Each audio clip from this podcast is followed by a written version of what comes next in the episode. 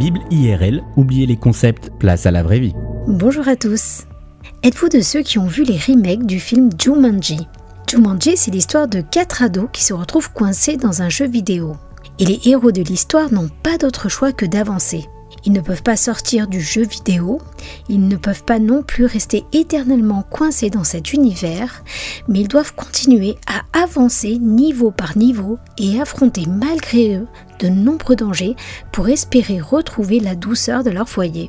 Et en un sens, la Bible nous raconte une autre version du film Jumanji. Alors que les hommes vivaient dans un pays merveilleux, un paradis terrestre, ils se retrouvent projetés dans un tout autre monde par leurs propres bêtises. Un monde sauvage, dur et violent.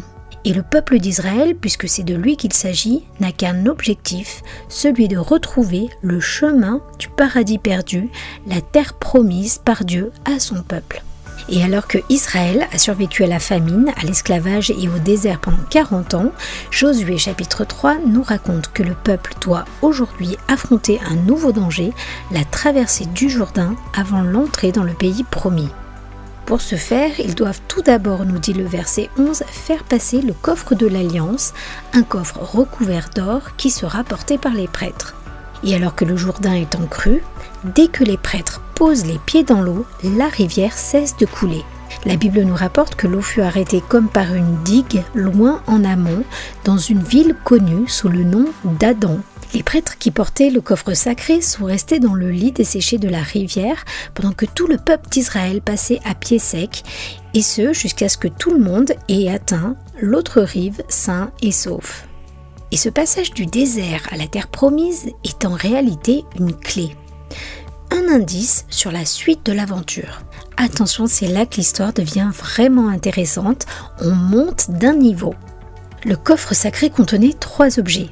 Les dix commandements qui représentaient la parole de Dieu, le bâton d'Aaron qui avait bourgeonné et qui représentait la résurrection, et un morceau de manne, c'est-à-dire le pain venu du ciel apporté par Dieu dans le désert qui, des centaines et centaines d'années plus tard, est décrit comme la parole de Dieu, la résurrection et le pain de vie. C'est Jésus bien sûr. Que signifie le mot Jourdain Le mot Jourdain signifie la rivière de la peine, de la descente, du jugement.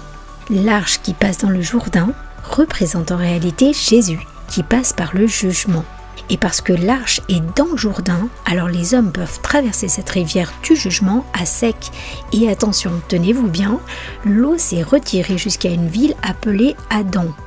Et Jésus a été jugé sur la croix pour tous les péchés qui ont été commis depuis Adam. Jésus, c'est celui qui, tout comme l'arche, nous sauve de la mort et nous fait finalement rentrer dans le vrai pays promis. Et si vous pensiez que les jeux d'aventure ou autres escape games étaient fascinants, alors je vous conseille de vous plonger dans les écritures. Merci pour votre écoute et à bientôt